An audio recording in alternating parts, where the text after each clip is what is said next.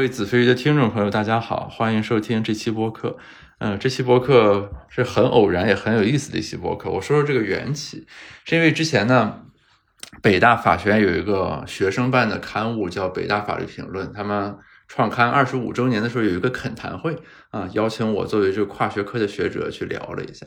然后我去聊的时候呢，在这个茶歇期间，我就和一些人讨论起来，就是说，好像这个学生办刊物。并且是作为领域里比较优质的刊物，这个现象是很少见的。比如说，在经济学而言，它不存在这样一种可能，不可能说几个经济学的博士生或者哪个院的经济学系让他的博士生办了一个顶刊。所以，我们就想借此聊一聊，呃，学生主办的刊物以及这种现象在法学界里面，不管是教育、科研等方面，它对法学这个学科所起的这个作用。所以今天就邀请了我们这个北大法律评论的这个主编啊李书豪同学来一起聊一聊。要不你先跟大家介绍一下自己。各位子非鱼的听众朋友，大家好。呃，很高兴能接到盖老师的邀请来子非鱼做客。呃，我也是子非鱼长期的这个非常忠实的粉丝，从这个疫情期间开始陆陆续有收听。呃，我是北京大学法学院的博士生李书豪，然后现在在北大法律评论负责呃主编的工作。呃，说是主编呢，其实也就是在编辑的基本工作之外，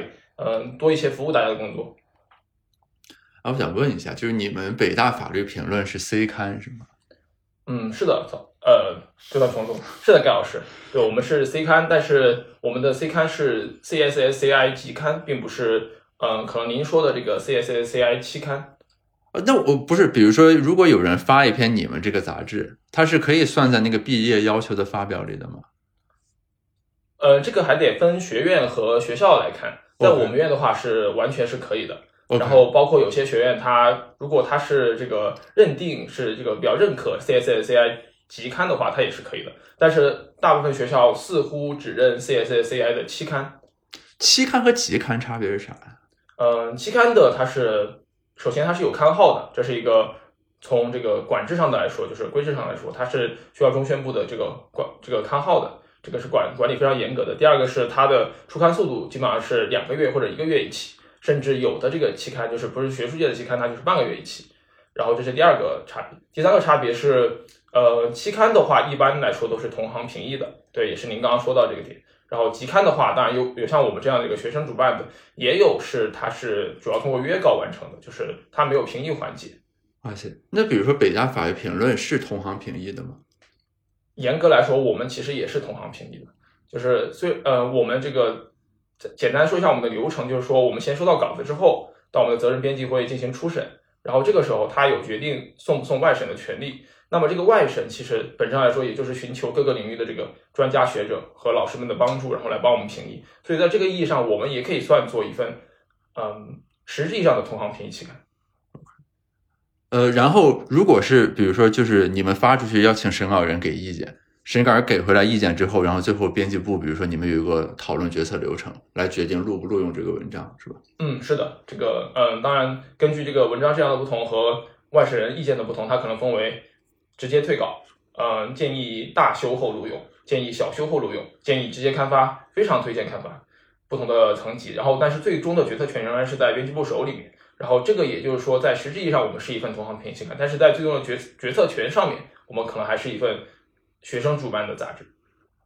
呃，你们的审稿人可以是老师，对吧？你们也会送给老师审你们的文章，就不一定只送给学生审了。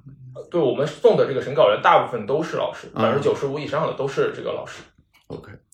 这个就说起来了，就是嗯，因为那天其实。有老师给我介绍说，其实这个做法在国外是很通行的做法，而且在国外，比如说他们的法学院培养博士生的过程中，就以后在你长期的学术生涯里，很多人就会看说他当年在这里法学院读书的时候，有没有曾经当过他们的那个呃法律评论那个杂志的这个 editor，作为一个这个呃很重要的这个呃资历，或者说对他学术成果和能力的这样一种。考量，他举奥巴马为例，说奥巴马就是当年在 Harvard，他应该是读书的时候就曾经做过他们杂志的这个编辑。你你能具体讲一讲，就这里面它是怎么样的一个逻辑，或者说它这个发端和起源是怎么样的呢？我可以先说经济学作为一个例子啊，我们一般会认为就是说判断一个文章能不能开发或者能不能录用等等，它是应该由资深学者。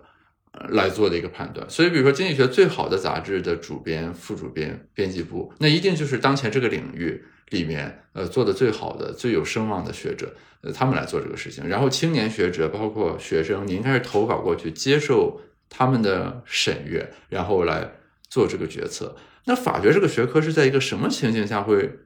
成长出这样一种这个制度的特点？就是，呃，学生主办的杂志，首先这个杂志本身是被同行认可的，其次参与这个杂志的过程又会被认为学术训练的一个步骤和环节，这想必和你们这个学科是有一些关系的。OK，盖老师说这个问题很大，其实我们得从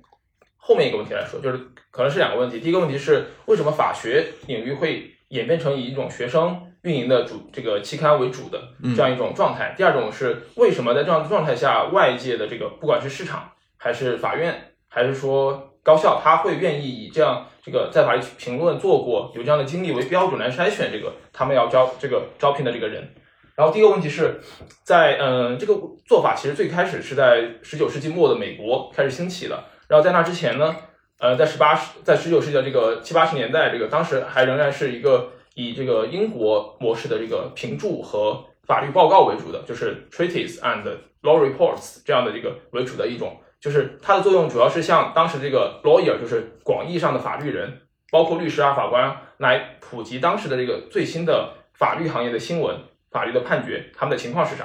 然后在这样的情况下呢，然后到了这个应该是第一份学生主办的这个法律评论是宾大的法律评论，它当时还叫 American Law Register，然后后来就是后来的宾大法律评论，然后他们这个在当时的各种这个商业法律的这个嗯 periodical 的这个就是周期性发表的这样一个杂志上的基础上改，就是就他们的风格很详实的注释啊，然后包括这个呃很及时的这个对当时的判决进行评出啊这种特点。然后办了这样一份学生杂志，但是它很快就垮掉了。然后后来呢，这个第二份应该是哥这个哥大的，然后第三份才是最有名的这个 Harvard。然后一八八七年就开始创办。然后他们在这样的情况下，是因为嗯、这个法律领域的这个期刊和经济学或者说政治科学，包括社会学的这个同行评的期刊不一样的是，他们的服务对象，就像呃后来有 Posta 他们就说，我们的服务对象并不是广义上的这个呃专家学者，而是呃而是在更大范围上的法律人，就是还是。academic lawyer 就是说具有学术性质的法律人，而不是完全是 academia 这个学术界的同行。嗯嗯，所以他这样一个特点就决定这个学生在里面他也是能扮演一定作用的，而且它的内容上就是一个以评注法律，呃，以评评价当时的判决和当时这个法律行业的新闻为主的。然后这这是一个传统，当然也可以说当当时这个历史的偶然节点上它就这么形成。然后到了后来呢，就是呃 Harvard Law Review 做的非常好，然后后来这个 Yale 在一八九一年他也。跟随了这个办了这个 Yale 的，现在也是排名前三的 Yale Law Journal，然后也是这个学生运营的这个法律评论。对，然后他们办了之后呢，呃，到了二十世纪初的时候，这个东西就越搞越好。还有他们有一个特别利益集团化的东西，叫做 Blue Book，就是他们在实体性的这个内容上覆盖了之前的呃 treaties 和 law reports 的基础上，他们做了一个形式上的改动，就是我们要求你的这个引用、引用、引注是规范的，引用也是特别更加规范的。所以在形式上，他们引领引领了当时法学领域的这个各种各样的这个嗯角注上的格式，然后引注上的格式，他们成为了一个行业的标杆。在这个意义上，他们也就是在这个意义上，他们就更加主导了这个法学领域的期刊的主流。所以他们形成了一个强大的利益集团，就是我们是主导了我们这个规则制定的权利。然后，而且这个特别有意思啊，就是 Harvard 当时这个呃有一任院长叫 Griswold，他他在这个呃 Harvard Law Review 办了一一百年周周年的。这个这个这个活动上，他就说，啊、呃，我们这个我们 Harvard 就是这 Blue Book 的这个主导者。然后后来呢，Yale 的人就是耶鲁的人，他们就说，哎，其实你们不是的，你们只是最开始的时候，我们就是老四家，我们宾大、哥大、Harvard 跟 Yale 我们四个人一起办的。然后结果呢，你们 Harvard 跑出来就分的最多的钱，因为这个 Blue Book Blue Book 每年需要分钱的，是很大头的钱，就是钱是哪儿来的呢？就是他们有一个专门的网站，然后这个网站上就是有这个 Blue Book 所有的信息，但是你你是需要花钱购买的。他们每年需要更新这个手册，就是一个引用蓝皮书。哦，哎，我我确认一下，所以说，比如说在法学的这个写作里面，形式上的格式性问题是个很重要的事情，是吗？比如说这个角注怎么引，什么诸如此类的，什么我要引哪个判决书里哪个大法官写的哪句话，就等于这个东西是一个很重要的事情。对，嗯，可以这样说，就是在精精确在这个意义上是非常重要的。尤其是一方面是法律这个行当本身要求精确，第二个方面是倒过来的，因为是学生主办的法律评论，而学生对很多这个基础的信息他是不了解的，他是需要被这个投稿人或者这篇文章给，就是你需要告诉我你这个东西出处是哪，所以在这个意义上，就是它的这个呃精确性的要求，其实压倒了很多很多其他的要求。啊，明白了，就等于就等于这几家他们形成了一个 code book。就等于是现现代意义上这个法学论文怎么写，基本上是他们有这样一个规范给固定了。对，他们在这个意义上，嗯，掌握了这个话语权，所以无论在实质上、内容上，他们可以覆盖之前的这个，嗯，对，然后在形式上，它就有这个 blue book 这个东西在，所以他们共同主导了这个，嗯，美国法学界的这个法律评论的潮流。然后，当然到了后来，就是很多人批评他，就是包括 Posner，Posner 自己是第七十五卷的 Harvard Law Review 的主编，但是后来呢，他特别的这个。呃，就是不断的反省这个问题，特别是他到了这个浙大接触法律经济学这个潮流开始之后，他就觉得啊，其实现在学生啊，他没有这个能力来评价这个跨学科的作品，所以他需要，嗯，他就建议是，更大范围的建议就是要把学生法律评论给取消，但是他他也自知是做不到的，就是他明白这个当时的这个大的趋势还是在这里，然后他就建议局部建议是要让学生只做编辑工作，而让实质的审稿让所有的 faculty 和这个。呃，其他的专家来完成。在这样的情况下，所以呃，每个精英法学院它一都都有这样一个法律评论，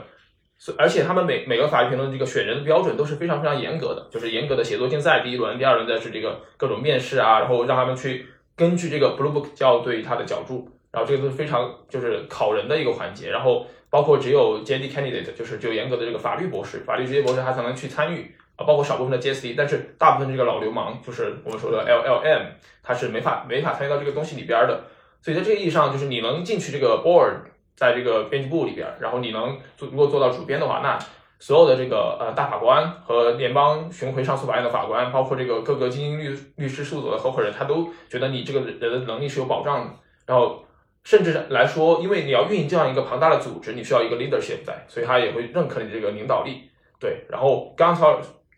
打断这里，哎，没事，这个我先跟着问一下，就说你刚才提到的是说，为什么这个 journal 的这个就是我作为 editor 的 experience 是一个重要的学术经历？因为你说它有这个呃 signaling effect，就是有象征性的作用等等等。我是想确认一下，比如说这个发表本身，就比如说如果在国外，我说我发过一篇哈佛的法律评论，这个算一个咱平常 就国内考核意义上说你发过一篇顶刊吗？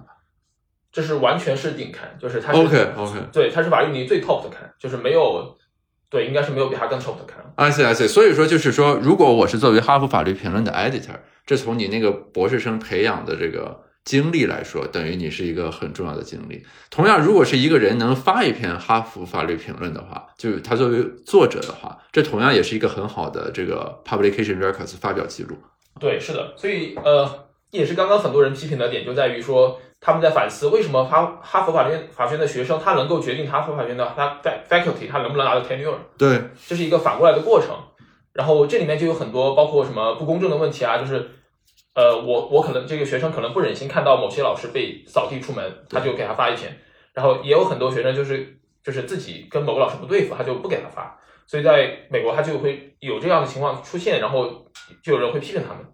对，这就是。呃，盖老师刚刚所说的这个，嗯，他这是一个非常顶级的 publication。这个就这个问题，因为它运行到现在，整体这个制度还没有崩坏嘛，所以我猜它应该有一些办法。因为这个问题其实很多学科，你包括经济学都面临。我们经常会说，就是我们我们领域啊，我们批评一个杂志的时候，会说这个杂志叫 club journal，就意思就是说它好像是某一个单位或者某一个学会，anyway 就是某一个群体所举办。于是你天然的，比如说对于这个杂志的偏好，呃等等，他会更熟悉、更了解。我们且不论，比如说审稿过程中有没有什么那种倾向性的举动，我们就说 in general 意义上，近水楼台先得月嘛。于是你投稿的时候可能优先投它，你对杂志的了解也可能更了解。最后就出现一个现象，就是某个杂志就会特别的容易发某些单位或者某些这个社群的。这个学者的这个作品，然后这个样就会形成一个这个 loop 嘛，就是说你越这样，这个杂志 reputation 就不行，reputation 就不行呢，大家不愿意投，又只有你自己人投，最后它就变成一个内循环了。我假设就刚才这个挑战肯定是存在的，就类似于你室友想发一篇，你是 edit 对吧？这里边就会有各种问题。但是它这个制度，你看你刚才说一八几几年运行到现在，就是。等于面临刚才这些挑战的情况下，它并没有崩坏，呃，甚至可能它应该是在进步的吧，对吧？现在变成顶刊了，它这里面是有一些什么机制性的设计吗？还是说，嗯，怎么样一个过程呢？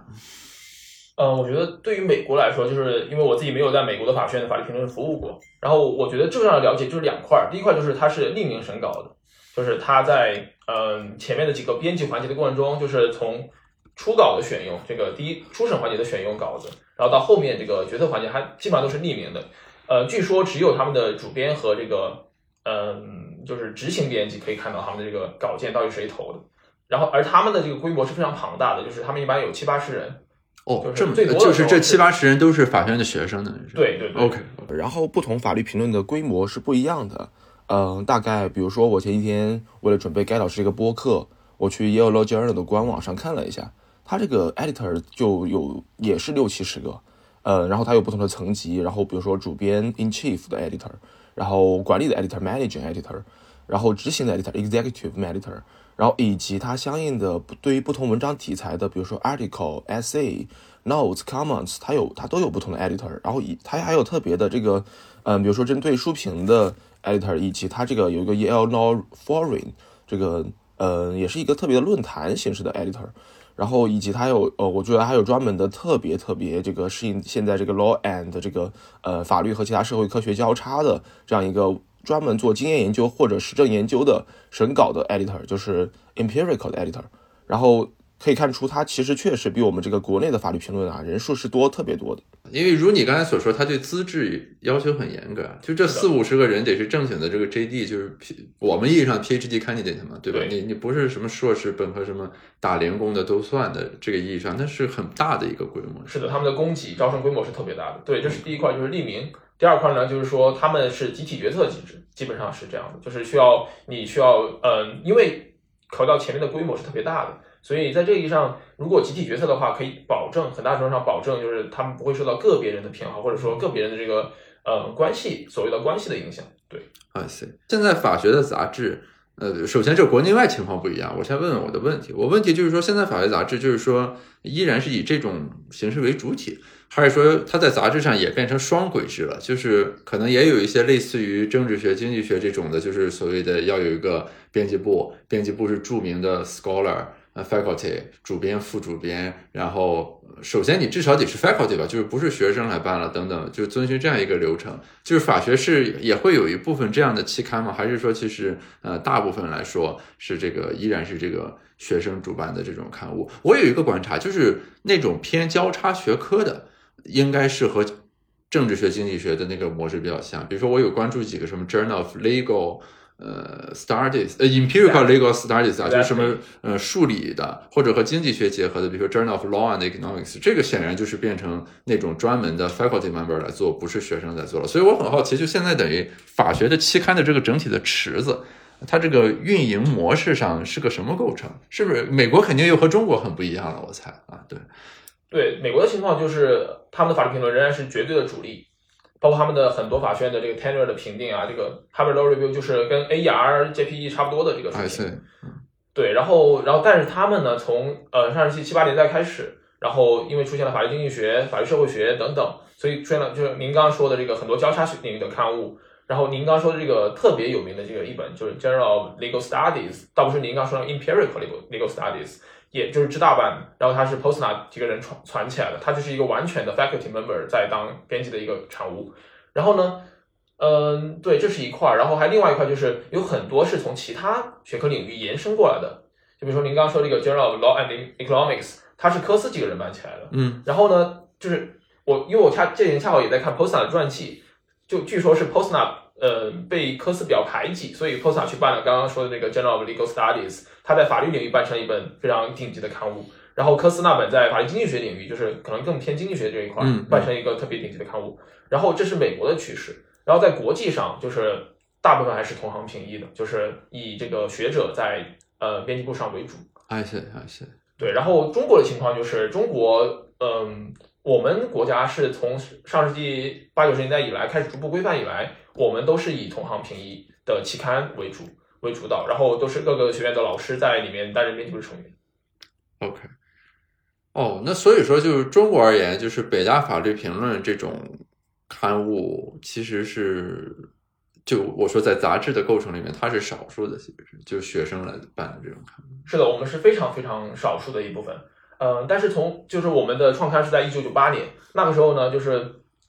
可以说是呃人文社科领域的这个突飞猛进的阶段，所以我们当时就法律评论这个产物，完全就我觉得在动机上是完全借鉴美国的一个产物，然后从各和各个老这个创刊书记老编辑交流的过程中，也可以体会到这一点。然后在那个时候呢，我们就是率先的引进了呃比较这个比较严格的角注规范，然后在选题上也比较大胆。然后，但是在那个同时代的时期，其实所有的同行评的刊物，就是老师们办这个刊物，其实也是一样的，他们也在逐步的规范，然后他们的选题也非常大胆。只是到了最近的十年、十五年开始，呃，大家的这个写作规范会越来越城市化，然后大家都会越来越同质化。然后在这个意义上，法律评论就会变得更加少数一点，因为呃，你更加坚持把版面，就是比如说三十三十页、四十页的版面，呃，扔给一篇文章，这是你可以做到的。然后你也可以去选一些更大胆的题目，OK，这里我有个问题啊，就是说，呃，因为比如说北大很多学院也有自己的经济学的刊物，我们单位就有经济科学，然后呃，比如说北大的国发院有经济学季刊，然后这里面办刊物有一个很难的点在于稿源的问题，就是呃因为大家总会想把最好的文章要投给。最好的杂志我举个例子，你以国外来论，假如说我有一个有非常好的法学的文章，那如你刚才所说，如果这个 Harvard Law Review 它是顶刊的话，那我肯定想发在这个上面吧，就是等于是文章的作者在选择投到哪的时候，要与这个杂志呃相匹配。那这里就有一个问题了，就是说，呃，比如说如你刚才所说，北大法评，呃，它是集刊。啊，然后以及吧，就是他又不是那种学者来主办的，等等的，就是在一些这个呃评估性的指标，呃，举个例子啊，这个不恰当，就北大法评可能和中国社会科学比，那肯定就是天壤之别。那这个时候你们怎么解决这个投稿的激励问题呢？或者大家在什么情况下会愿意把我的一篇文章投到北大法律评论上面来？对，就是您说这个问题特别的明显，就是在创刊初期的时候，是大家。当时首先是外部环境上，其实考核体系并不是特别严格，并不是特别周密。然后包括我觉得你发一篇北大法评，然后你这个 reputation 在这里其实还是 OK 的。然后在在内部激励上，就是当时的学者可能也更愿意去从事一些就是嗯，把大部头的文章一篇一篇写出来，就是愿意在大家也会得到激励去写一些更长的文章。然后这个时候其实稿源都还是可以得到保障的，就是老师们也都愿意给北大法律评论投稿。然后现在呢，就是稿源确实的确是一个问题，很我我们的大部分文章都是博士生的来稿，然后博士生的稿件质量其实也都挺高的，也都非常高。然后老师们其实呃，因为有确实受到外部考核的压力，他们自己的代表作或者说呃写的特别特别好的文章，他们肯定愿意投给呃在评价体系里面更靠前的文这个期刊。然后这个时候就是首先一方面我们会去约老师们的稿子。然后第二方面就是有一些老师知道我们的这个审稿的口味在这里，然后他觉得这篇文章确实跟北大法庭的这个向性很符合，他们也会主动给我们。然后这是两个大块，然后第三块就是我们通过开各种各样的研讨会，然后整理对谈这个作为一个这个稿源的来源，尤其是如果老师们愿意在开完会之后愿意去自己再写写，然后这样就是能够更多解决一篇文章。然后第四块就是一些现在主流期刊不太会发的文章类型，比如说书评。比如说，呃，一些讲座的这个直接的演讲稿，对。哎，你刚才提到一个事情啊，就是说，呃，这个不同学科是类似的，就是不同的杂志会有自己的偏好或者品味。你比如说，我们经济学里面它就会分，我们 Top Five 里面，比如说 QJE 就会特别偏好方法上很新奇和独特的啊，比如说 Econometrica 就偏好的就是说它是理论上的或者 technical 上要非常严谨。深刻的等等，就不同的杂志它会有一个这个呃偏好，呃，然后就是呃至于领域上，那比如说有的杂志是发展经济学的，有的是什么政治经济学的，这个就不说了，那等于是个分工问题。就比如说那法评作为一个杂志，理论上来说，它也应该在某些方面有一些它的这种 taste，这样才让作者知道嘛。就是我就如你刚才所说，我写了一个文章的时候，我会知道这个是和法评比较 match 的一个文章。那这个北大法评，比如说从这个角度来说，它的这个画像是什么样的呢？它会有什么样的偏好，或者说大家都知道的，我可以北大法律评论发的文章是这个样的。OK，我觉得可能大概是三个层面。第一个层面就是我们可能更偏好理论型的文章，这也是从创刊初期就是一直开始的。就是当然法律本身是一个呃，它可以技术也可以理论的，都是 OK 的，没有优劣之分。但是我们可能本身更偏向一些基础理论的文章，这是第一个大块儿。第二个的话就是嗯，这也可以从对我我再补充一下第一点，呃，就是可以盖老师可以看到我这手头有本书，这个是我我在这个法庭的这个小的工位上去捞的一本特别早期的，当然更早期的就是在图书馆里边，而且还是不让借的，就是它是那种孤本。对它这个文章都是特别特别有理论价值的，然后也也都是现在的各个成名老师的，其实当当时都还是青年学者。对，这是第一个层面，就是我们特别偏好理论型的文章。然后，嗯，第二个层面就是说，我们在选题上，我们是更加跨学科的。这个从我们九八年创刊的时候就有体现。呃，我们第一任主编是现在呃法学院的姜世功老师，当然他现在在闽大做校领导。嗯，然后他和第二任主编彭斌老师，呃，和当时的社会学系的李猛老师。呃，李康老师他们几个人都在一个读书会里边读读书小组，然后这个读书小组也是特别的有名啊，然后就是培养了很多这个社会学的以及其他的这个呃，现在当然李梦老师在哲学系，他们的这个呃这个人才的培养以及他们这个友情都是非常深厚的，所以说在这个读书小组里边呢，和社会学啊这个政治学、经济学的这个交流特别多。然后，所以，嗯，包括当时他们这个，嗯，也是和当时法律文学的研究、法律社会学这个中国乡土社会的法治研究都是结合在一起的。所以，嗯，这个跨学科方法的运用和跨学科的主题的选用，在当时这个法评创刊的时候都是特别特别明显的。然后，这是在选题层面，这是第二个特点。第三个特点就是说，我们，嗯，不注重文章的版面限制，或者说文章本身的风格，就这些，呃，相对来说更形式的东西，在我们这里也是不受限制的。比如说，我们这个之前开发一篇苏黎老师的这个呃法律人思维的文章啊，他就是写的非常的行云流水，然后写的就是嗯，可以说不怎么在学术意义上，嗯，不怎么符合学术写作的题材，呃，但是呢，他他又非常的就是有苏黎老师本人的这个个人特征，我们也是非常欢迎这样的类似的文章的。这个我我们没办我没办过杂志，不太懂啊。就这个所谓的文章长度或者页数，它到底？是在何种意义上形成一个约束呢？比如说，你这一本就是你两百页或者两百五十页，你是受到成本限制是吗？还是你受到什么约束呢？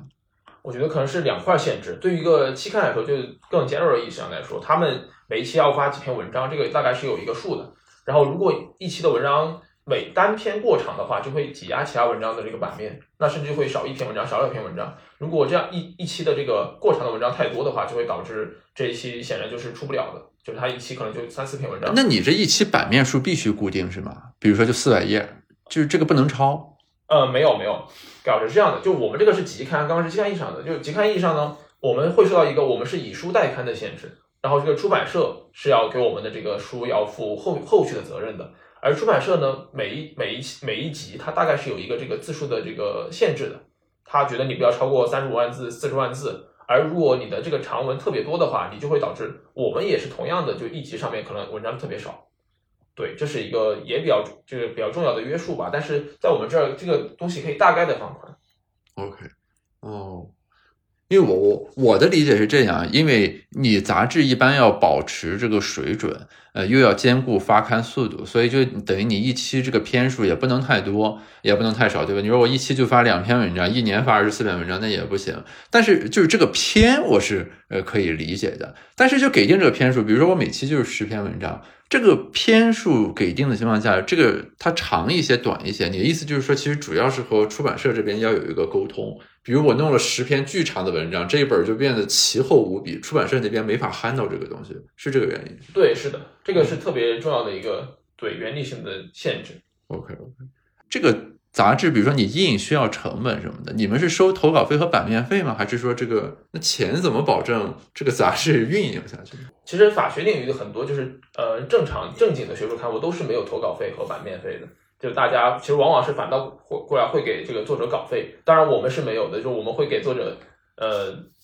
他投稿之后，他他出刊的那一本书、两本书，就是这个就是学生法律评论办刊的这个呃难处之一吧，也算是。然后，所以我们这个经费就是来源是来源于学院的这个和学校层面的这个嗯财务支持。OK，我觉得这个学校层面有一个这个期刊资助的项目是非常好的，就是社科部的。然后，如果盖老师想去办一个这个。小的刊物的话，您也可以去申请一下。哦，OK。哦，这个很有意思，因为我理解就是，如果是个单位办刊，比如说经济学、法学应该都是的，就有的杂志，举个例子，主办单位就是社科院，那这个杂志的运营的钱就是你在社科院就是社科院出嘛，你要是所谓的就是呃人大办一个杂志，那就是人民大学出，对吧？那我们院比如说有经济科学，那就是经济学院来主办。因为我刚才就想说，你们作为一个学生，就等于你们没有一个所谓那个意义上的主体。这个经费怎么来？原来是这个学校在这个方面有支持，但这里你们的主要成本会是什么成本呢？比如说印刷，就是是其中的这个重要的支出吗？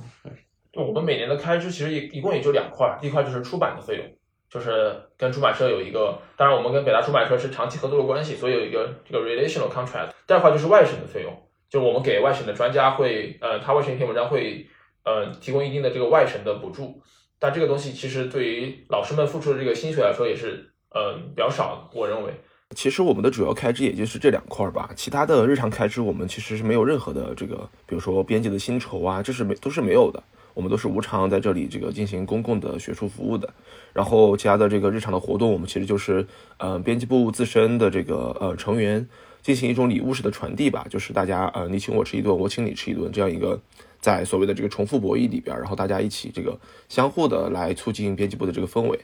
然后其他的就是国外的法律评论呢，然后，嗯，就像甘老师说到了，我也可以提一嘴，就是说国外的法律评论它的财务也是非常独立的，它基本上是独立于学校的，他们的钱，呃，甚至钱也不是从学校拿的，就是他们有一个信托，比如说 Harvard，他有一个捐资人，然后捐了一笔钱，成立了一个这个信托，然后这个受托人呢就是这个嗯评论的 committee，然后他的受益人其实这个法律评论就是。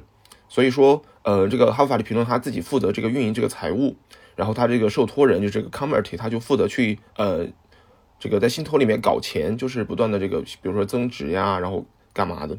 然后他这个所有的钱呢，其实呃他们的编辑可能也有一点点的这个这个基本的这个补助。对，然后包括最最近 Stanford 这十二月初的时候，跟很多这个美国的法律评论一起签了一个联名书，就说他们要求法学院给他们提供一笔工资，就是。在美国意义上的工资，而不是这个所谓的补助，就是他们觉得他们在这个编辑部服务也是一份工作，然后发了一封联名信到这个 Twitter 上，然后特别的，你到时候下面的评论，我看下面的评论都在骂他们，也也也挺也这个意思还这个事情还挺有意思的。OK OK，哎，然后关于具体的办刊，我有一个好奇的地方，就是嗯，因为我我主视角是从我们领域看到的一些现象，比如说呃，我们一般这个编辑部它就要换届嘛。就是等于一个学者，比如说干三年或者五年，然后呃，这里面会有一个问题，就是说等于这个杂志某种意义上会深受主编或者他的编委会的影响，就类似于当我当编辑的时候。我是做这个领域的，我当然对这个领域更熟悉，我也会认为这个领域很重要。于是这个杂志就某种意义上朝这个方向去倾斜了。然后过两年，比如说另一个人当了主编，他在这个方面有偏好，他是做这个领域的，然后这个杂志发的文章又整体往这个方面倾斜了。但是就这方面，学界其实会有讨论，大家会认为就是说，你一个杂志是一个这个等于是个学术公共品，你应当有它一定意义上的稳健的。这个风格就它不能太过于这个 editor specific，就是因为我当了主编，于是这个杂志就变成这样了。所以它其实就要有一个这个平衡的机制。比如说，我会观察，就经济学杂志的这这个 editorial board，它换的时候它要 rolling 着换，就是比如说每三年换掉三分之一，就这个样，它就既有延续性，呃，既有延续性，又有更替性，保证这个杂志整体风格的这个稳健。你你们在这个方面，比如说。是怎么样保持就杂志在整体上，呃，在它的文章的取向上、风格偏好什么，它要有这样一种平稳性呢？不要过分的受到这个某一个人或者某一个阶段里面的这种特异性的这个因素的这个干扰呢？你们是个什么制度呢？嗯，其实赵老师，我这里要澄清一下，这个问题得先问是不是，再问怎么做到的。嗯，就我们可能本身。的风格不是特别稳健，就是刚才说到有我们有三重偏好，但那就是在一个大的面儿上的，就是我们重视跨学科的，我们重视理论性的东西。但在就是您刚说的这个层面，就是具体的领域上，我们其实没有特别稳定的偏好。然后这一个方面是就是两个原因，第一个方面是我们的稿源的限制，就是我们收稿本身是有一定困难的。然后要收到这个达到一定质量的稿件，这是有困难的。然后很很多时候，你收到的稿件都是来自于一个领域或者两两三个领域的，这个是你没有办法的事情。嗯嗯。对，但是它的质量是 OK 的，你也给发出来，然后就会造成一期，因为在学界整体上来说，可能法律史和国际法啥的，他们的这个发表难度是更高的，他们也然后当这个领域的老师会更愿意把他们的稿子投给我们，因为我们这里是会就是更加不偏学科的去就是公正的审查他们的稿子，对，然后这是一个层面，就是稿源的限制。第二个层面就是第二个层面就是说，我们的编辑部换届没有一个固固定的制度。呃，我们不是完全根据这个编辑部现在需要啥，然后什么风格的编辑、什么学科的编辑，我们来选择，而是一个反过来的，就是我们是根据呃现在的学生编辑在这里服役的期限，我们的章程是有严格的限制的，是最多只能是两卷五集，也就是最多只能是呃帮助这个评论出五本书，然后你就要呃强制的退休，啊，我们还是非常遵守这个我们的章程的。然后，所以在这个意义上呢，我们这个编辑的换届是跟每个编辑个别的这个服役期限是非常有关系的，而不是我们主动的去人为的挑选我们的这个嗯编辑的这个呃他的风格、他的这个擅长的领域啥的。所以在这个意义上，我们也没有办法完全的去固定这个编辑部的固有风格，甚至去。嗯，刻意的把编辑部的这个风格往哪个方向扭转，因为这个完全是取决于呃每一届的这个学生编辑的自己的这个呃风格的。当然，嗯，在大面上呢，我们还是每一届都会有每一届的传承，就是我们要坚持有更有理论导向，然后这个更有这个跨学科的这个话题导向。呃，所以在这个意义上呢，我们可能在整个刊物在过去二十五年的发展历程中，没有一个特别稳定的，就是在刚刚盖老师说的这个具体领域的层面上，没有一个固定的风格。那我上次去开会的时候，因为上次与会的很多法学院的老师其实是这个北大法律评论原来的编辑，或者在上面发过文章等等，我会感受到，就是说北大法律评论它除了作为一个杂志之外，好像某种意义上，至少是在北大法学院的育人体系里面，它是一个学术的 community。就是好像是说，大家以此会产生一些连结，以及它会催生出一些学生活动，就最终就是出现在这本书上。比如说，总共出了几期和发了几篇文章，这当然是它作为这个一个杂志的应有之义了，对吧？这是它的这个实体。但除了这个之外，好像就是它不管是在衍生的学术活动上，呃，对人的影响上，包括你们与老师的沟通等等，在这个过程里面，它是一个很重要的这个学术社群的一个载体象征，或者说它的一种。公共品，我我有这么一种感受，对，对，盖老师感受特别准确，就是考虑到我们刚刚讲的这个，我们法律评论在整个中国法学学术圈的定位啊，我们就是一个少数，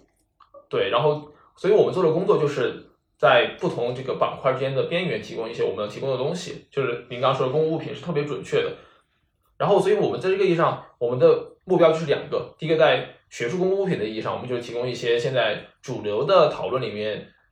没有那么重视的部分，然后我们愿意把它们给登出来，然后去讨论一些比较有意思的话题。就是，呃，我觉得我们力所能及的做一些，包括我们下周有一个沙龙，然后是请呃法学院的戴鑫老师，然后以及社会学系的教育学院的几个老师一起讨论这个高等教育的这个自治边界的问题。这就是比较有意思的一些话题。这这是一块，在学术意义上可能是这样的。第二块就是我们的培养人是我们本身更加重视的部分，就是。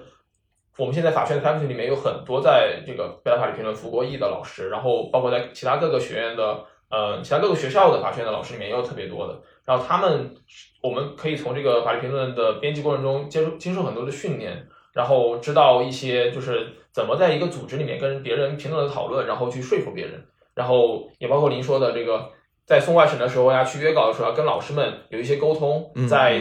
特别是这个也可以反过来对自己的论文写作和研究过程是非常非常有帮助的。然后可以对比来说，在美国的时候，就是我们的一个就是对照的模板是，如果如果我们在最开始借鉴美国办的话，而美国它在最开始办的时候，它的首先的目标就是要给 lawyer，就是广义上的法律人，要提供这样一个嗯法律案件和法律判决和法律新闻的这个最基本的信息。所以它这个意义上，它本身也是比较面向学界的。它的第二块就是它一个衍生品了，就是因为它是精英法学院办起来的，又是选拔精英法学院里面最 top 的那一帮学生，所以他们也是有一个培养这个培养人的机制在那里，也是非常培养人。这个我就是当你们在办这个杂志的时候，呃，比如你们会有一些目标，或者说要追逐的这种显性的因素。我举个例子，什么这个呃影响因子。什么下载量、背影量等等，就你们在这个方面会有一些这个关注，或者说是作为你们要办杂志的过程中要去考虑的一些方面吗？嗯，我觉得在现在的环境下，考虑是一个客观的事实，而但是我们要怎么考虑和我们的主观的，嗯，就是说是否我们是否需要重视一个东西倒是其次，就是客观事实层面就是我们大家都面临要不要留在 CSCI 的期刊里边儿，然后包括现在社科院搞了一套评价体系是 AMI，然后我们也是最新的这个，我们也是核心的期刊，然后要不要留在里边儿，这是一个很客观的事实，我们的确需要考虑。但是在主观以及我们要如何对待这个事情上，呃，我们还是要做好自己的本职的，就是刊发觉得质量 OK 的文章，而不是去追逐热点和追逐引用率。所以你们是有影响影响因子什么的，是吧？什么复合的什么的？没有没有没有，集刊应该是没有这块东西的，但是它不会体现在知网上，至少就是可能各个评价体系里面本身是有的。但你们杂志是可以在知网上下载的，对，是的。哦，所以就是哦，OK OK，我一会儿点进去看有。区别的。I see I see，因为我平时下文章是说你一点进去，它右上角就会出来嘛，什么二零二二，比如说银海因子什么排第几什么的，诸如此类的。那集刊的出版频次是怎么约定的呃，这个取决于编辑部的收稿以及出版社的推动情况。？OK，有些年份比较难产的话，就一年一本。然后，但是我们的要求其实应该是一年两本，嗯这是一个基本的，就是一卷两集，我们称之为一卷两集。OK。然后所谓以书代刊，就指的是你们这个刊最后出出来是一本书，是这意思吗？是的，不是期刊，而是一本书的形式来作为我们这个刊物的载体。哦，我明白了。哦经济学里有类似的，我们的比较就是这个样的啊。哦，吴老师办的对对对，吴建良办，呃吴建良老师办的那个比较，他就应该是以书代刊。对啊，行。哎，那反过来讲，比如说，如果是一个期刊，它就等于它有一个硬性的期数的规定，然后你就要这个样 regular 的出，对吧？比如说我双月刊，那我就一年要出六期，每期多少篇文章，就是它就以这样一个固定的时间频次在滚，等于是这是期刊的模式。是的，期刊就是一定有一个固定的频次。OK，那这里面有什么转换渠道，或者你们要致力于此吗？就是把北大法律评论变成一个期刊？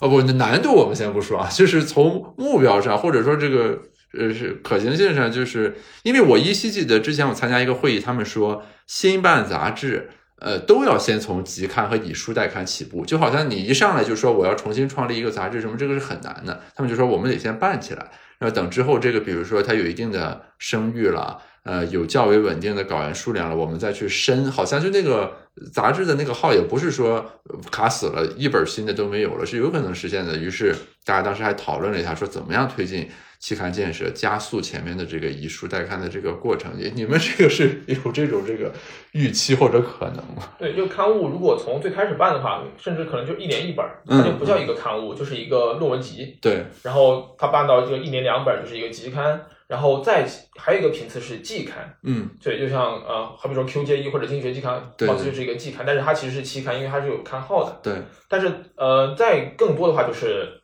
两月刊、双月刊，它就是两个月出一期。然后这个转换的频率就是从季刊到这个期刊，就是你需要拿到一个刊号，这是一个比较困难的事情。对于我们来说，有的老师当然建议说我们得做大做强，然后得回到主流。然后我觉得这也是一个特别好的想法，就是但是这个问问题是我们面临稿源的限制，以及更为稿源上之前的更为更为要命的限制是人员的限制。因为我们编辑部的人数其实只有十多个，就是每一届都只有十多个。这个呃，大家又是全部是兼职的，就是完全是凭着自己对于这个事情的热情，以及对一个组织的一种感情在呃维系着这个事情。然后，所以呃，如果要求大家在两个月之内去拿出来十多篇稿子，就是可以直接送的话，确实是非常困难的一个问题。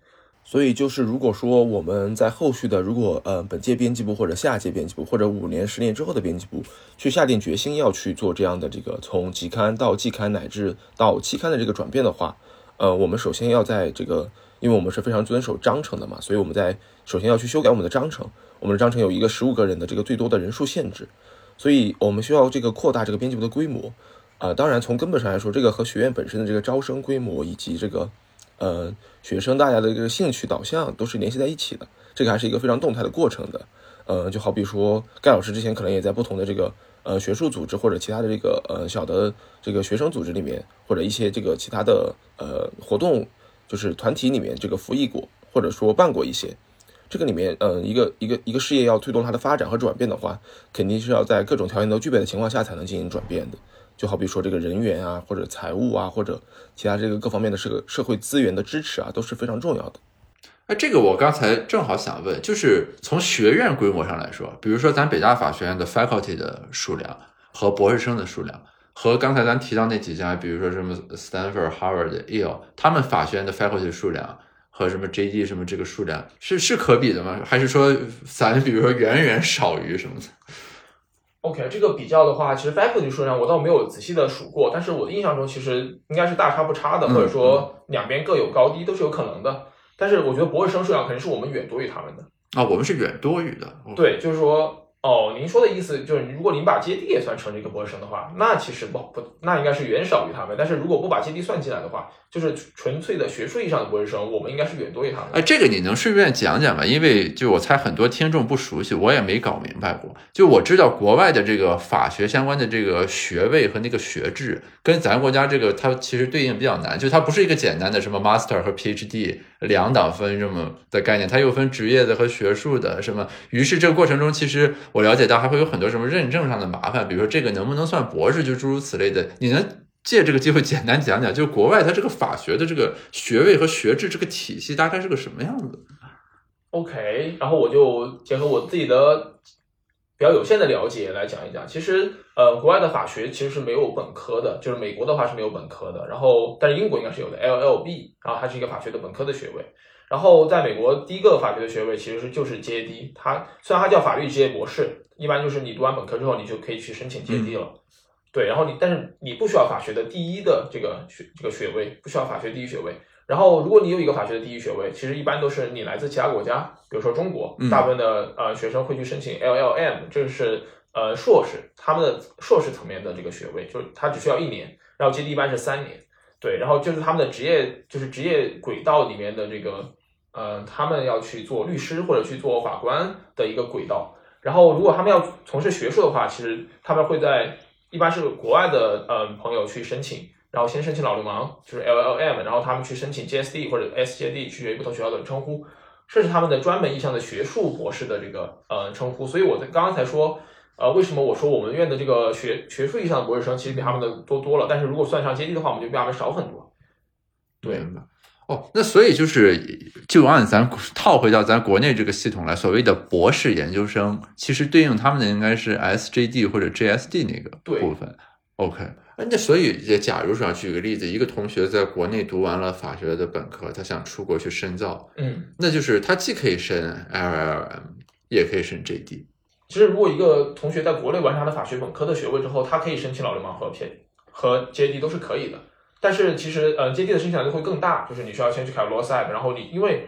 因为 JD 是和美国本土的同学，他大家都会一起竞争，因为他们有很多上了文理学院啊，然后包括本科是学数学的。呃，比如说 Postner 他本科是学英美文学的，然后还有这个耶鲁的张太苏老师他本科是学对数学和经济学的，所以你们要去一起竞争这个接地的这个学位。然后，但是如果是老流氓的话，就是一般是不同，就是来自于美国之外的同学们一起去竞争。然后很多大陆的呃朋友都是去申请老流氓这个学位，然后我读完 LLM 也可以在这个基础上再去申 JD。对，是 OK 的。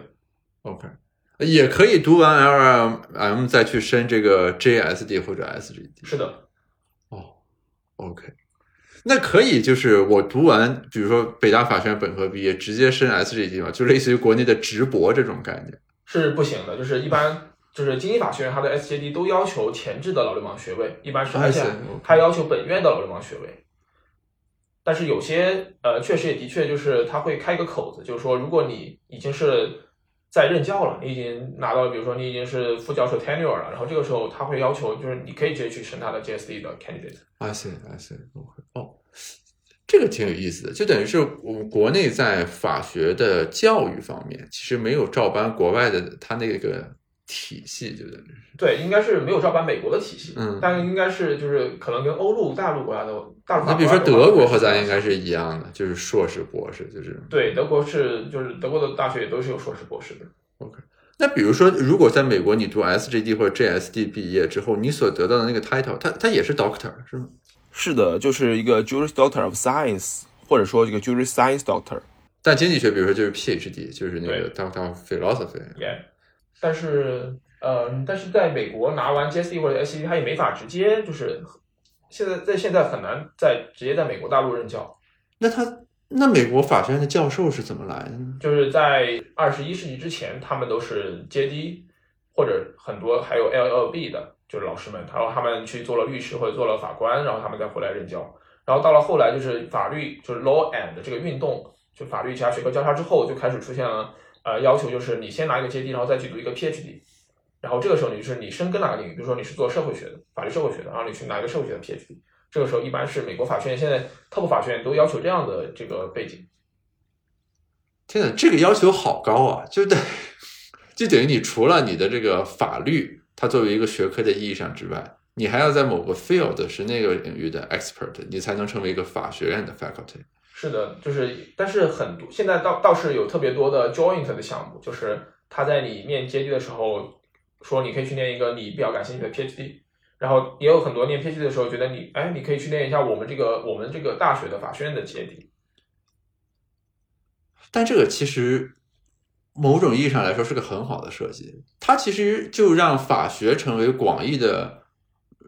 人文社科，或者甚至也不止于人文社科了，还能和 AI 什么有关，就它变成这个跨学科的集散地啊，就等于是。嗯，对，盖老师，您这个这个观点倒是特别多人提出来的，就是说法学在这个意义上，现在嗯，所有的法学的老师都是有交叉学科的背景的，基本上，比如说叶友号称教授除了法律之外的所有的东西。他会教其他的社会科学，嗯，比如说那里有什么行为经济学啊、呃历史学啊、社会学啊、呃政治学啊，都是特别常见的。嗯，当然，呃，如果你嗯法律本身也嗯很多人会觉得法律本身也是会社会科学的一部分，好比在北大，它也是在这个社会科学部下边的，似乎应该是的。对，然后嗯，比如说其他的国内的老师呢，其实也有特别多的，比如说侯蒙老师，他是做法律社会学的，然后他在这个现在在人民大学，他有一本这个期刊。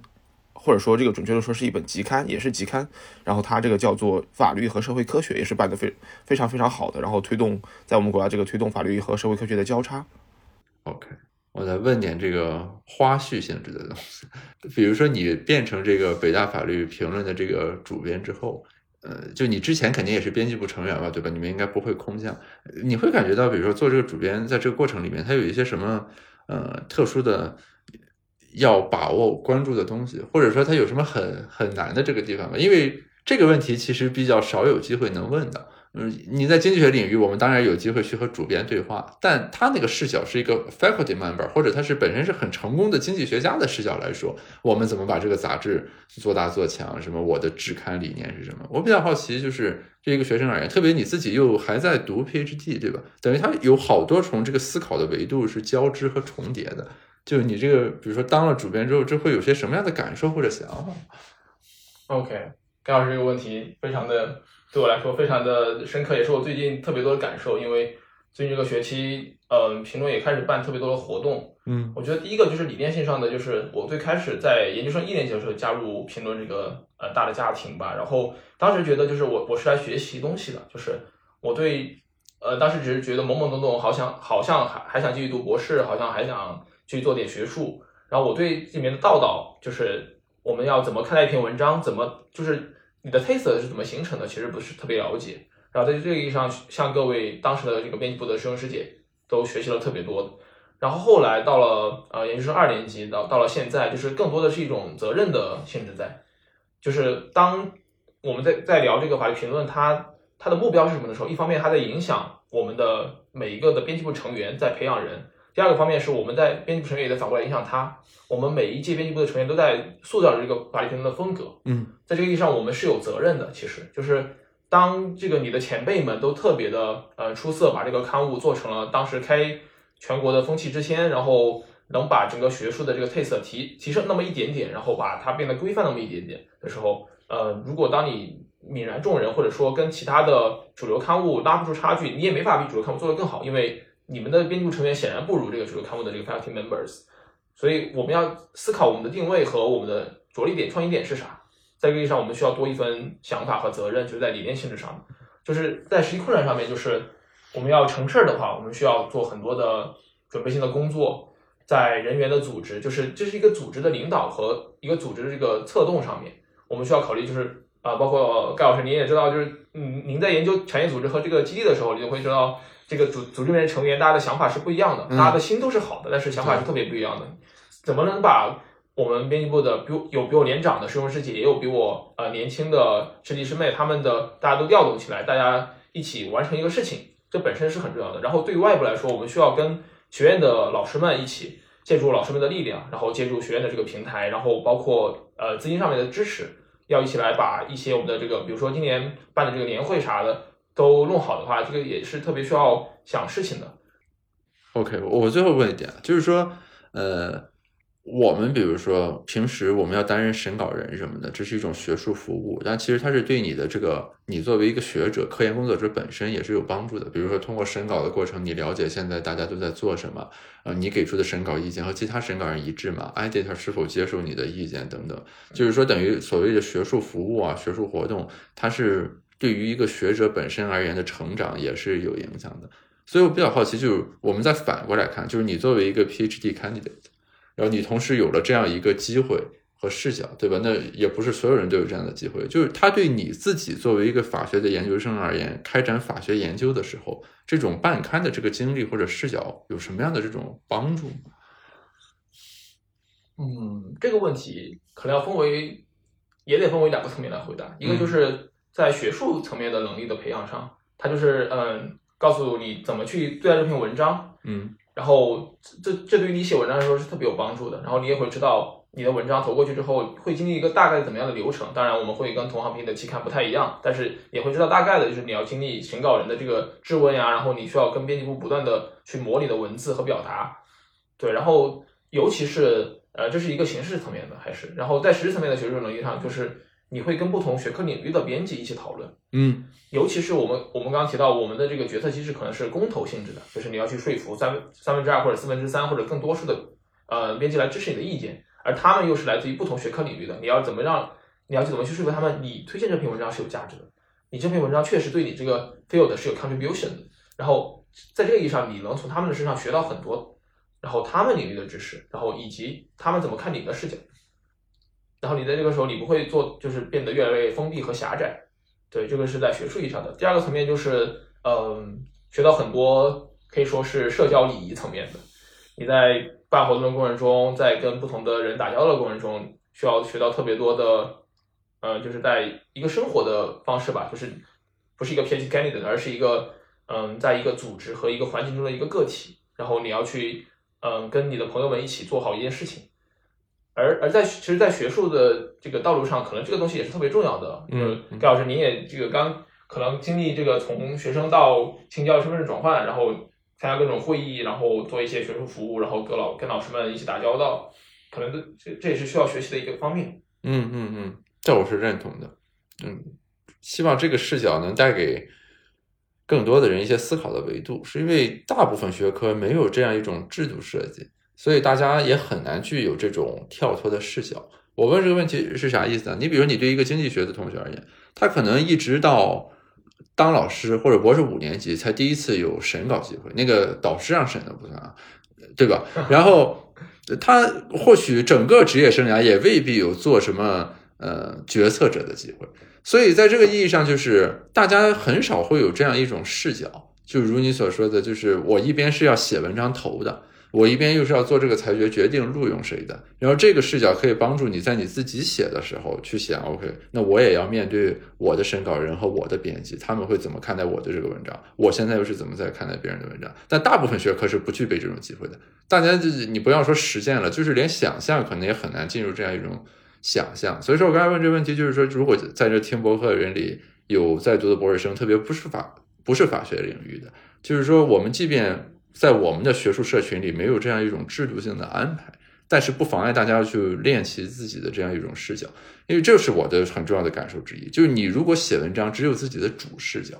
你就只会感觉我这个文章越改越好，它就应该发在最好的杂志上。然后一旦遇到比如说审稿人提意见或者编辑部没录用，大家就会认为这不 reasonable 啊，是他们的问题，我的文章没有得到足够的这个认可等等。其实就是跟刚才这个视角是联系在一起的，就是要有这样一种视角。你才能够更自如的去处理自己的学术作品所收到的反馈是什么样子的。对，所以我刚才问这个问题。嗯，完全同意盖老师的表达。我记得浙大有个老师在 YouTube 上面有有一期课程，两期课程就是讲写作。他讲的一个核心观点就是说，你要去想想你想象你的读者是谁，然后去进行写作。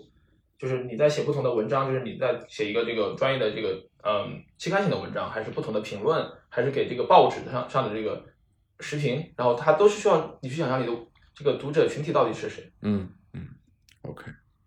好，我们这差不多了。这，最后可以打个广告，如果我们这个听众当中有法学界的这个老师和同学，应该是有的，因为子非鱼之前有很多和法学联名的那个节目，而且收获的反响很好，大家可以这个是不是多多给啊北大法律评论来搞啊？希望我们法学院这个杂志能够办得越来越好的，还是哎，谢谢盖老师。其实我我想说的是，第一个是谢谢盖老师一直支持我们评论的工作，不管是当匿名审稿人，还是呃参加评论的各种活动，然后包括来借这个机会也给评论做点广告。其实我我想说的是，其他社会科学领域的老师们，如果或者说同就是博士生们或者硕士生们，如果感兴趣的话，也可以跟法律评论多多交流。就是我觉得我们的特色就是也不是特色，就是说一个方向，就是要做好法学和其他社会科学领域的不断的融合和交叉。嗯这样是嗯、在现在这个嗯、学术更加的